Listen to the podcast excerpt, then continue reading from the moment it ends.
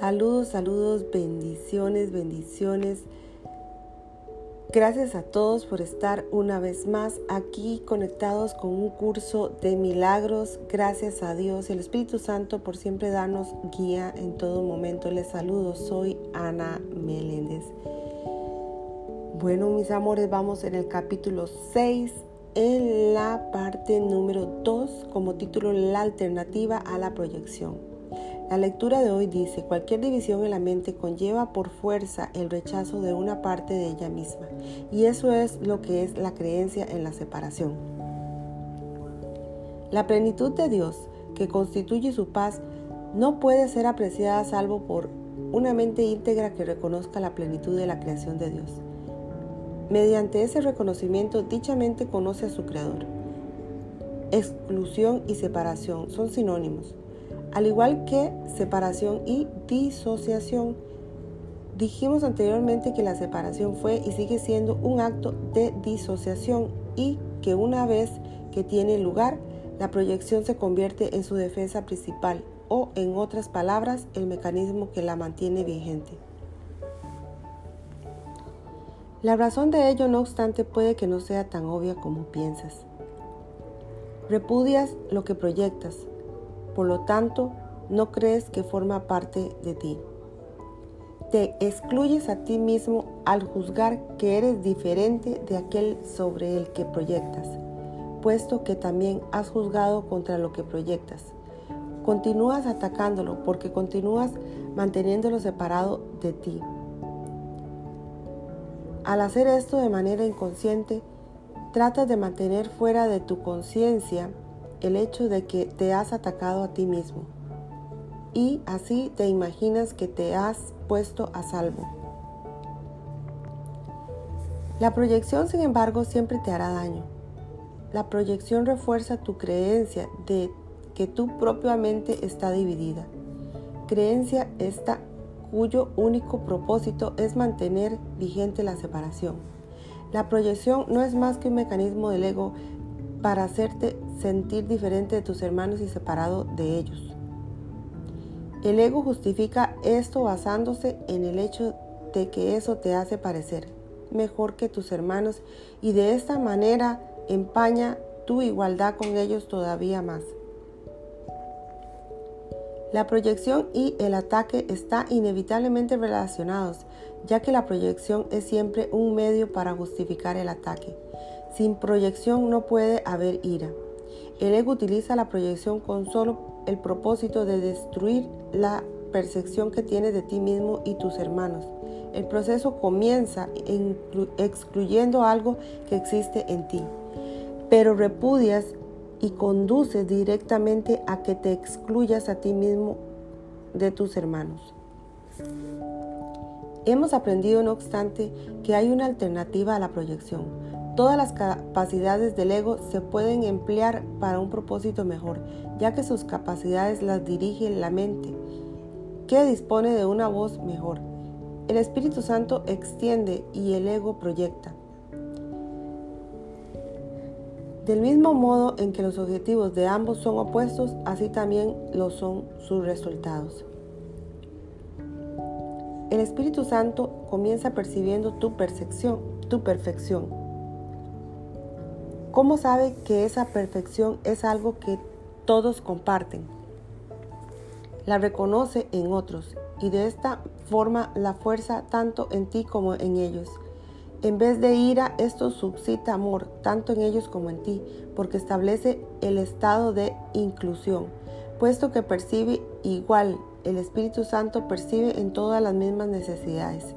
Esto invita automáticamente a la expiación porque la expiación es la necesidad universal de este mundo.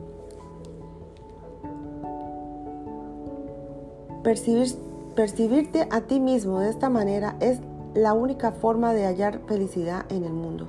Eso se debe a que es el reconocimiento de que tú no estás en este mundo, pues el mundo es un lugar infeliz. ¿De qué otra forma puedes encontrar dicha en un lugar desdichado, excepto dándote cuenta de que no estás en él? Tú no puedes estar donde Dios no te ubicó. Dios y Dios te creó como parte de él. Eso es al mismo tiempo donde estás y lo que eres. Esto es algo completamente inalterable. Es inclusión total. No puedes cambiarlo ahora ni nunca. Es verdad para siempre. No es una creencia, sino un hecho. Todo lo que Dios creó es tan verdadero como Él. La verdad de ello radica solamente en su perfecta inclusión en aquel que es el único que es perfecto. Negar esto es negarte a ti mismo y negarlo a Él, puesto que es imposible aceptar a uno sin el otro. La perfecta igualdad de la, de la perfección del Espíritu Santo es el reflejo de la perfecta igualdad del conocimiento de Dios. La perfección del ego no tiene equivalente en Dios, pero el Espíritu Santo sigue siendo el puente entre la percepción y el conocimiento. Al permitirte usar la percepción de forma que refleje el conocimiento, es finalmente, es finalmente este finalmente podrá ser recordado.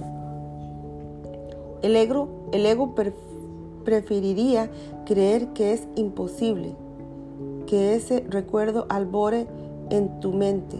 Sin embargo, es tu percepción lo que el Espíritu Santo guía. Tu percepción acaba allí donde comenzó. Todo converge en Dios porque todo fue creado por Él y en Él. Dios creó a sus hijos extendiendo su pensamiento y conservando las, las extensiones de su pensamiento en su mente. Todos sus pensamientos están, por lo tanto, perfectamente unidos dentro de sí mismos y entre sí. El Espíritu Santo te capacita para poder percibir esta plenitud ahora. Dios creó para que creas. Creases. No puedes extender su reino mientras no conozcas la plenitud de este.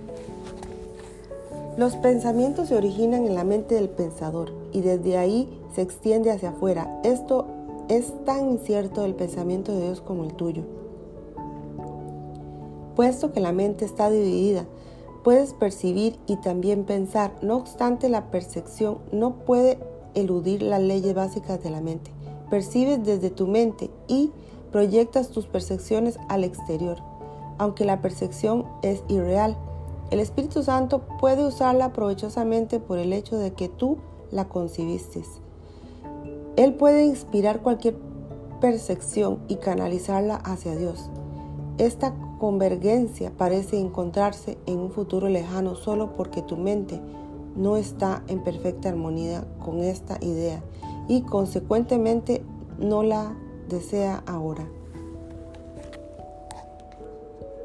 El Espíritu Santo hace uso del tiempo, pero no cree en él, puesto que él procede de Dios, usa todo para el bien, pero no cree en lo que no es verdad puesto que se encuentra en tu mente, está también puede creer solo lo que es verdad.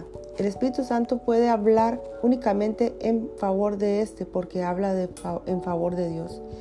Te insta a que le devuelvas toda tu mente a Dios, ya que en realidad tu mente nunca se separó de Él. Si nunca se separó de Él, solo tienes que percibirla como es para, para que retorne a Él. Tener plena conciencia de la expiación es, por lo tanto, reconocer que la separación nunca tuvo lugar. El ego no puede prevalecer frente a esto porque es una afirmación explícita de que él nunca existió. El ego puede aceptar la idea de que es necesario retornar porque puede con gran facilidad hacer que parezca difícil. Sin embargo, el Espíritu Santo te dice que incluso el retorno es innecesario porque lo que nunca ocurrió no puede ser difícil. Mas tú puedes hacer que la idea de retornar sea a la vez necesaria y difícil. Con todo, está muy claro que, lo que los que son perfectos no tienen necesidad de nada y tú no puedes experimentar la perfección como algo difícil de alcanzar, puesto que eso es lo que eres. Así es como tienes que percibir las creaciones de Dios, de modo que todas tus percepciones estén en línea con la única manera de ver al Espíritu Santo. Esta línea es la línea directa de comunicación con Dios y le permite a tu mente converger con la suya. Nada está en conflicto en percepción, ya que significa que toda percepción está guiada por el Espíritu Santo. cuya mente está fija en Dios. Solo el Espíritu Santo puede resolver conflictos porque solo el Espíritu Santo está libre de conflictos. Él percibe únicamente lo que es verdad en tu mente y extiende solo a lo que es verdad en otras. La diferencia entre la proyección del ego y la extensión del Espíritu Santo es muy simple. El ego proyecta para excluir y por lo tanto para engañar. El Espíritu Santo extiende al reconocerse a sí mismo en cada mente y de esta manera la percibe a todas como una sola. Nada está en conflicto en esta percepción porque lo que el Espíritu Santo percibe es todo igual. Donde quiera que mira se ve a sí mismo y puesto que está unido siempre ofrece el reino en su totalidad. Este es el único mensaje que Dios le dio en favor de cual que tiene que hablar porque eso es lo que Él es. La paz de Dios reside en ese mensaje, pues por consiguiente la paz de Dios reside en ti. La gran paz del reino refulge en tu mente para siempre, pero tiene que irradiar desde ti hacia afuera para que tomes conciencia de ella. El Espíritu Santo te fue dado con perfecta imparcialidad y a menos que lo reconozcas imparcialmente no podrás reconocerlo en absoluto. El ego es, es legión, pero el Espíritu Santo es uno. No hay tinieblas en ninguna parte del reino y tu papel solo consiste en impedir que las tinieblas moren en tu mente. Esta armonía con la luz es ilimitada porque está en armonía con la luz del mundo. Cada uno de nosotros es la luz del mundo y al unir nuestras mentes, nuestras mentes en esa luz, proclamamos el reino de Dios juntos y el cual uno solo. Hasta aquí termina la lectura del día de hoy. Gracias a todos y nos veremos en una próxima lección que sería la lección número 3. Parte, parte 3 y como título la renuncia al ataque. Esa sería la próxima lección del capítulo 6. Gracias a todos y nos veremos en esa próxima lección. Bendiciones.